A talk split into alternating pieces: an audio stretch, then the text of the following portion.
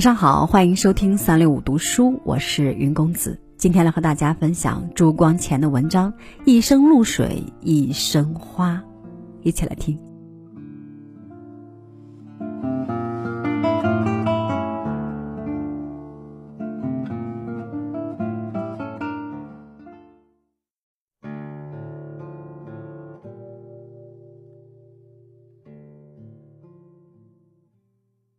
世界之所以美，就在于有缺陷。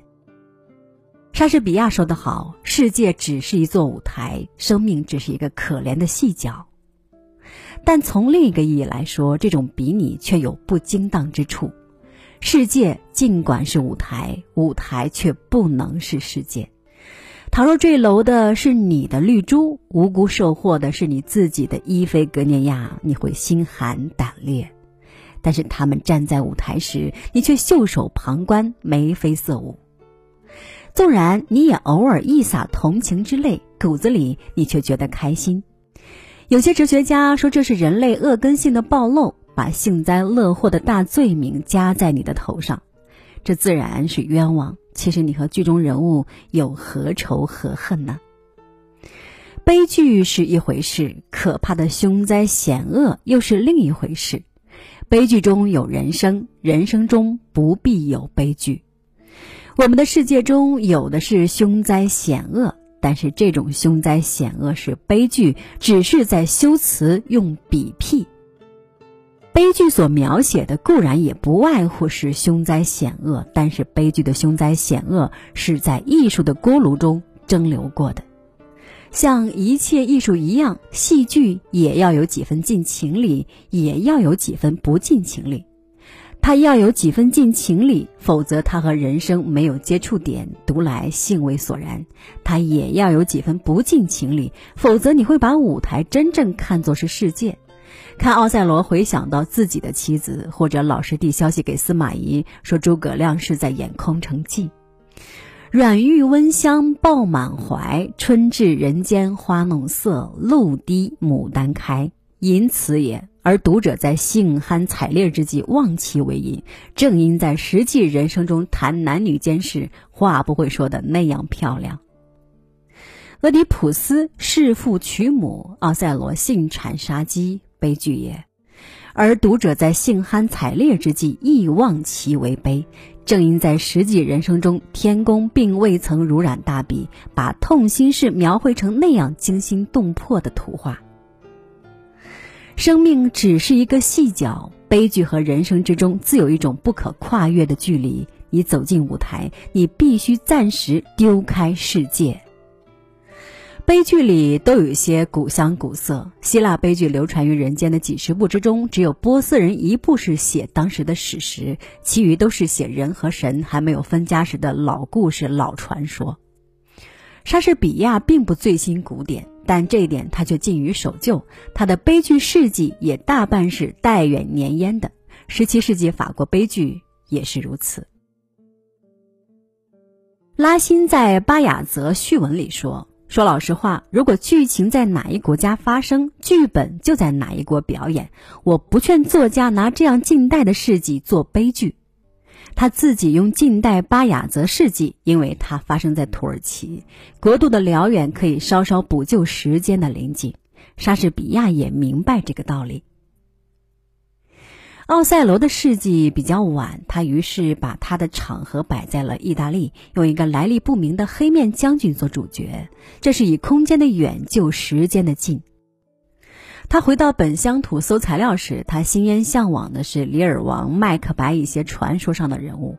这是以时间的远就空间的近。你如果不相信这个道理，让孔明说他的八卦衣，丢开他的羽扇，穿西装吸雪茄登场。悲剧和平凡是不相容的，而在实际上，不平凡就是人生事相的真面目。所谓主角，同时都有几分英雄气。普罗米修斯、哈姆雷特，乃至于无恶不作的埃及皇后克利奥佩特拉，都不是你我凡人所能望其项背的。你我凡人没有他们的伟大魄力，却也没有他们那副傻劲儿。许多悲剧情境移到我们日常世界中来，都会被妥协酿成一个平凡收场，不致引起轩然大波。如果你我是俄狄浦斯，要逃弑父娶母的预言，索性不杀人，独身到老，便什么祸事也没有。如果你我是哈姆雷特，逞义气就痛痛快快地把仇人杀死，不逞义气便低手下心称他做父亲，多么干脆！悲剧的产生就由于不平常人睁大眼睛向我们平常人所欲避免的灾祸里闯，悲剧的世界和我们是隔着一层的。人生有价值，正因其有悲剧。悲剧压根儿就是一个不可解的谜语。如果能拿理性去解释它的来因去果，便失其为悲剧了。善有善报，恶有恶报，是人类的普遍希望，而事实往往不如人所期望，不能由人，于是怨天，说一切都是命运。